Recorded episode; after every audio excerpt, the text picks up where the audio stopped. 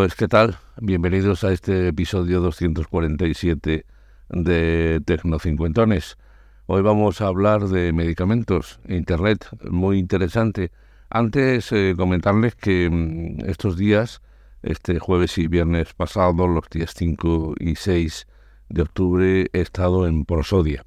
Prosodia es un encuentro de podcasters que se ha desarrollado en Málaga comprenderán ustedes que cualquier excusa es buena para ir a Málaga, especialmente con este tiempo que está haciendo y allí muy cerca a la orilla del mar, en la antigua tabacalera, eh, se ha organizado este Prosodia, es el segundo año que voy y la verdad es que he aprendido cosas muy buenas. ¿no? Juan Ignacio Solera, por ejemplo, de iVox, donde está albergado este podcast, pues nos dio una lección de hacia dónde va el futuro y yo modestamente pues eh, participé en un foro sobre salud, dado que como saben muchos de ustedes yo eh, soy paciente crónico de artritis psoriásica y estoy muy ligado a la Asociación de Pacientes que tiene sus propios podcasts donde participo y estuve hablando especialmente eh, de algunos interesantes como un podcast de ficción que se llama Oculta. Bueno, sobre todo esto les dejaré algunos enlaces en la literatura del podcast pero bueno, eh, afortunadamente se organizan temas muy interesantes sobre podcast, no solo en Madrid, sino también en otros puntos y especialmente en Málaga. Porque Málaga, mis queridos amigos, está de moda. Bienvenidos.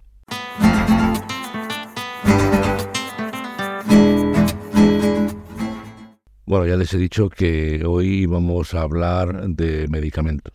¿Por qué? Bueno, pues porque en muchas ocasiones estamos acostumbrados a que se nos receta un medicamento y actuamos de forma automática. En pocas ocasiones se lee el prospecto, en pocas ocasiones podemos entender si puede tener interacciones con otros medicamentos que estemos teniendo. Por la rapidez del sistema sanitario apenas hablamos con el médico y apenas hablamos con el farmacéutico, que suele ser un que suele ser un profesional sanitario de cercanía, ¿no? Todo el mundo tiene la farmacia cerca y todo el mundo pues se encuentra muchas veces en la farmacia el consejo de alguien experimentado.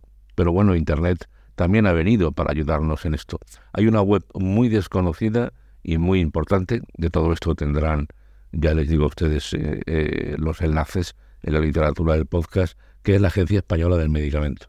Es importante saber eh, qué viene en la caja del medicamento, qué significa cada cosa que hay ahí, qué composición tiene ese medicamento, si ha variado últimamente y cuál es la posología para contrastarla, por ejemplo, con eh, la opinión del médico, que también se puede haber equivocado.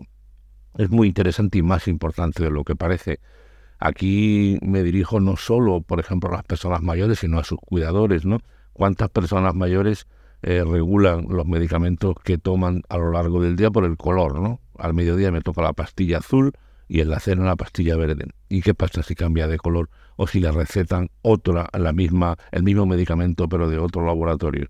Todo eso hay que tenerlo en cuenta. Y en la web de la Agencia Española del Medicamento hay muchísima información, es la autoridad competente en medicamentos y eh, hay mucha información dedicada al público en general y muy especialmente en por qué las cajas de los medicamentos vienen con esa información y qué tenemos que hacer. Y por supuesto, tienen ustedes el prospecto de todos los medicamentos que están en el mercado español, porque muchas veces hay que coger una lupa o dos lupas al mismo tiempo para leerlo con comodidad. Aquí al estar en Internet, en un cómodo PDF, se puede leer, guardar, eh, enviar, etc.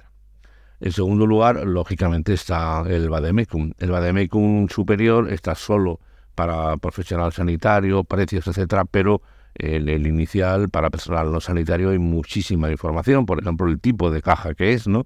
dice, oye, esta caja ha cambiado porque la que me diste el mes pasado es distinta, más alta, más pequeña, de distinto color. Y a veces ahí hay diferencias y es importante tenerlo. Así que les recomiendo también que acudan a Bademecum, tendrán ahora el enlace. Y después hay una, eh, una tercera opción, que es la búsqueda directa, es decir, ir al buscador, por ejemplo, a Google y poner el nombre del medicamento.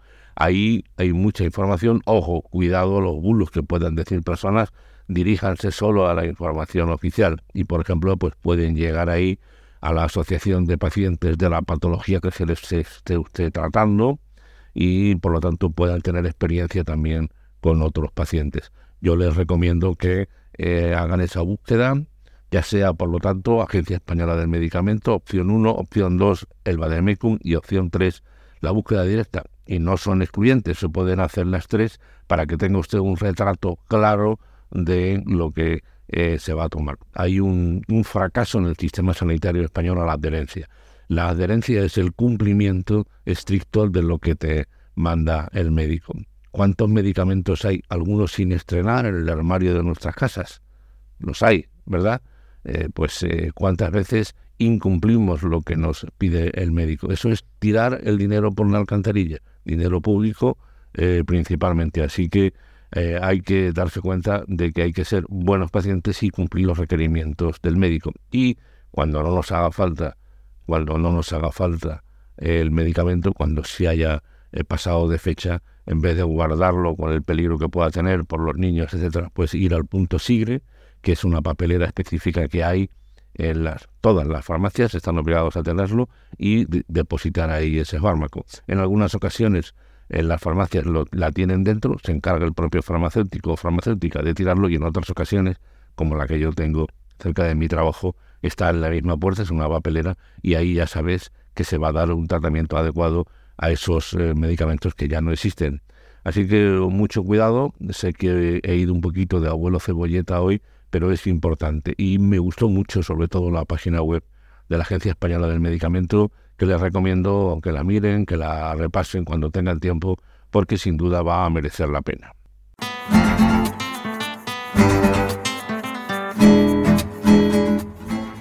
Bueno, ahora eh, quería recomendarles, antes de despedirme, eh, los podcasts eh, de Adrianos, Adrián OS, que es un compañero mexicano de sospechosos habituales al que le escucho tres podcasts que realmente me gustan. Tiene uno de opinión propio, interesante, a veces está de acuerdo, a veces no. Tiene otro sobre estadísticas, que es curioso, ¿no? Cómo la estadística puede llegar a hacernos un, retrato de la sociedad en que vivimos. Estadísticas de todo tipo, alimentos, costumbres sexuales, eh, no sé, videojuegos, etcétera. Y personalmente, a mí el que más eh, me gusta, porque Adrián es mexicano. A mí me gusta mucho México, me encanta el acento mexicano y me encantan las experiencias que viven allí. Porque si hacemos además un ejercicio de modestia, el gran país de habla hispana en estos momentos, con 70 millones de habitantes y con un potencial económico importante, es México, no España. Y además, es verdad que allí tienen una situación de guerra civil, una situación de violencia latente con el narcotráfico, con la corrupción de la clase política muy importante pero aún así para mí sigue siendo un ejemplo a seguir en muchas cosas, por ejemplo en muchos podcasts.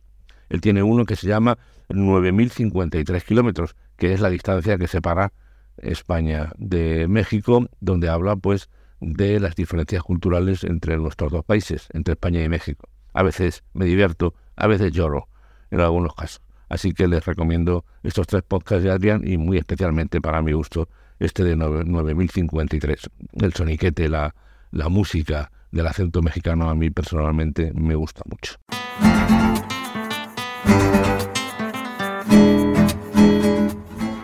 Pues hasta aquí este Tecno Cincuentones. Soy Antonio Manfredi. Antonio Manfredi, arroba gmail.com es mi correo electrónico.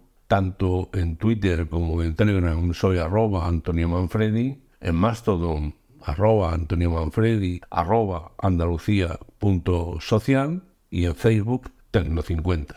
Recuerden que este es un podcast que está asociado a las redes sospechosos habituales. Le dejo el enlace a esta red en la literatura del podcast y les animo a que busquen el trabajo de otros muchos compañeros que lo hacen muy, pero que muy bien y se aprende mucho. Nosotros, como siempre, nos vemos la semana que viene. Chao. Hasta la vista, baby.